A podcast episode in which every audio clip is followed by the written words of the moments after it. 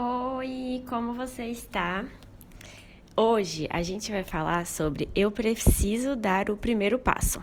E eu fiquei muito feliz porque faz todo sentido com os últimos dois áudios, né? Primeiro a gente falou sobre o medo, sobre como superar o medo. É, aí a gente começa a falar de coragem e a gente precisa de coragem para dar o primeiro passo nos nossos projetos. Nesse caso, qual vai ser a reflexão que eu vou, vou ter com você? Às vezes, gente, uma mudança, né? Uma iniciativa nova, um projeto, uma ideia, qualquer que seja essa grande entrega, vamos chamar de uma grande entrega. Ela realmente é assustadora, porque ela envolve todo aquele processo que eu expliquei de assustar o nosso cérebro, né? De ativar no nosso cérebro emoções primárias muito fortes, como o medo. E aí, é, você, se continuar apegada ao, à grande entrega, não vai sair do lugar, porque a grande entrega é de fato assustadora. Né? Essa, esse objetivo maior que você tem é de fato uma coisa que te tira da zona de conforto, que talvez envolva alguns riscos que você tem que calcular, né? Algumas adaptações na sua vida, abrir mão de algumas coisas. Então é claro que vai te assustar mesmo. Mas se você parar para pensar, o primeiro passo não é tão assustador assim, né? O primeiro passo talvez nem precise de coragem. Assim, a grande entrega vai precisar de coragem, de adaptações, de riscos, de um monte de coisa, mas o primeiro passo, não. E aí, qual é a minha sugestão? Que você dê apenas o primeiro passo, pensando só nele, como se ele fosse tudo o que existisse.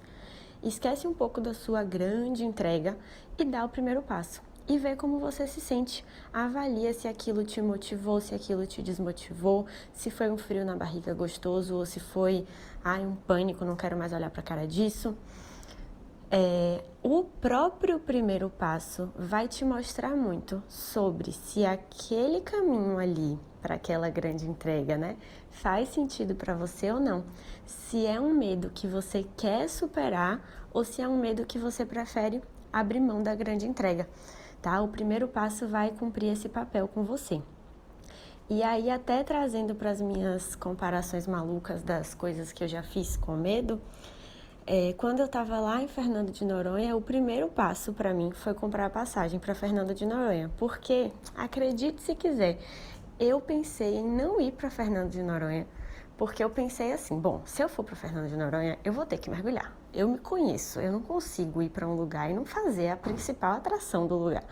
Então, se eu for para Fernando de Noronha, eu vou ter que mergulhar. Essa é a grande entrega, é aquilo que eu tenho medo, que eu vejo riscos envolvidos, que eu preciso de coragem.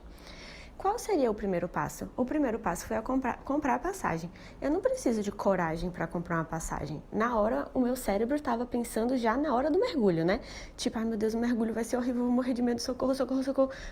Calma, eu só estou comprando a passagem agora, eu não estou ainda mergulhando. O primeiro passo é comprar a passagem, não precisa de tanta coragem assim. E eu dei o primeiro passo, tá?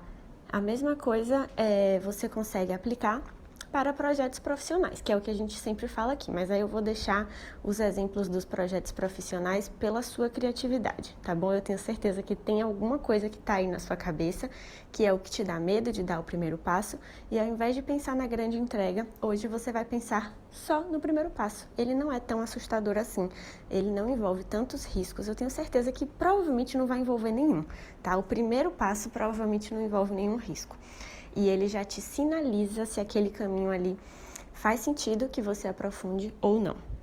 Combinado? Eu espero que eu tenha ajudado. Beijos!